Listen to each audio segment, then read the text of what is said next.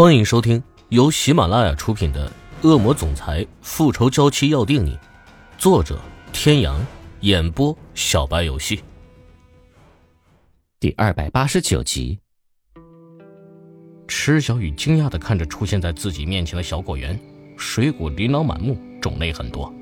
欧胜天边摘着身边熟透的果子，边注意着身边的女人，略有些深邃的眼眸中透露着满满的担忧。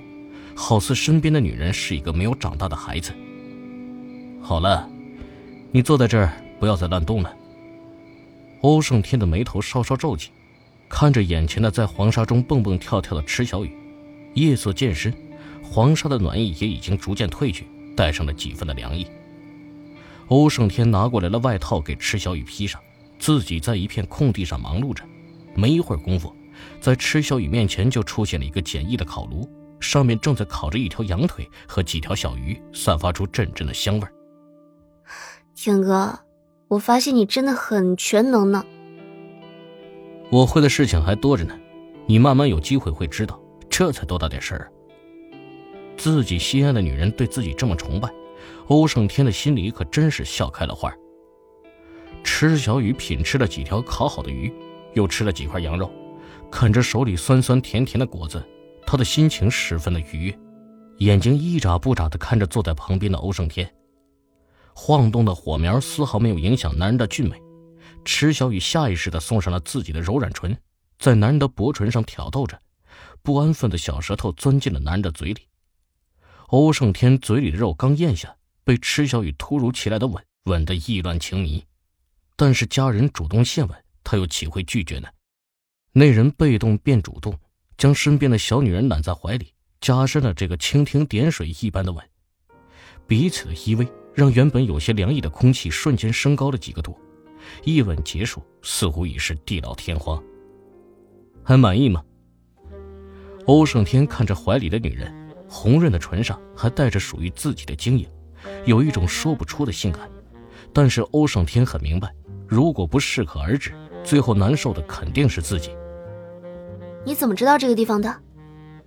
欧胜天抬头看着黑色夜空中渐渐升起来的几颗散落的星星，深深的叹了口气，眼眸中带上了一层淡淡的忧伤。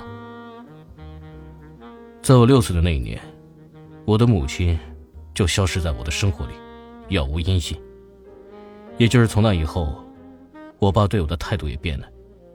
轩轩刚出生，所以妈妈失踪之后，爸爸就把重心全部放到了他的身上。可是从那以后，我爸爸看我的眼神里，却是充满了一种厌恶。我自私的想，爸爸对我严加管教，肯定还是在乎我的。可是我没想到有一天，爸爸告诉我，那只是因为他只有我这一个儿子。欧天雄把当年妻子的失踪全都怪在了欧胜天的身上，对于这个儿子心中充满了恨意，因为他的存在。似乎是在不停的提醒着欧天雄他的失败。几岁的孩子把在学校里的画拿给欧天雄看，脸上带着被老师表扬的喜悦。小小的欧胜天本以为爸爸也会表扬他，但是欧天雄看向欧胜天的眼神里，不但没有半分的喜欢，反而全是厌恶，一种赤裸裸的讨厌。这样的事情多了，我也就渐渐的明白，我是一个不被喜欢的孩子，我就好好的照顾妹妹。因为照顾好妹妹，爸爸会多看我两眼。欧胜天的唇角挂着淡淡的笑意，可是池小雨感受得到，笑意之下隐藏的全是悲伤。池小雨依偎在男人的怀里，双臂紧紧地圈住男人的腰间，努力地想要驱散欧胜天身上那抹又浓又重的忧伤，还有着几分的凄凉。后来我十六岁那年被绑架了，我的父亲，欧天雄先生。在交赎金的时候，只交了一部分，是我偷听到绑匪的话知道的。最后，是我自己逃出来的。这就是我的父亲。欧胜天的眼眸中的深邃带上了几分的幽暗，身上的肌肉也变得十分的僵硬。明明有一个父亲，明明可以是一个幸福的孩子，什么都没有做错，却成为了一个被全世界抛弃的孩子。要说没有恨，怎么可能呢？池小雨感受到了锋利的疼痛，分分秒秒蔓延全身。回家之后，我没有再提起这件事，他也没有问我，我就主动提出出国。后来我去美国读书，就认识了戴维，然后跟明嘉诚组进了亚洲黑帮。池小雨感受到了欧胜天的变化，不再是悲伤的，而是充满了一种昂扬的力量，带着一种唯我独尊的霸气，站在高处让人仰望，如同高高在上的神。听着男人心脏有力的跳动，池小雨的眼眸中升腾起了片片的冷意。二十岁的欧胜天回国，就接手了欧氏集团，从此欧氏集团就走向了另一个全盛时代，称霸商场。欧胜天的铁腕手段。更是无人能敌。欧胜天感受到怀里女人的变化，温柔的吻了吻池小雨的额头，带着沙漠夜晚的凉意。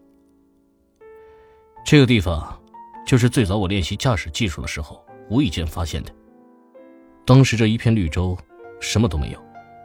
我和戴维当时就想，要是葬身于此，也是不虚此行的。不过嘉诚在我们断气之前找到了我们。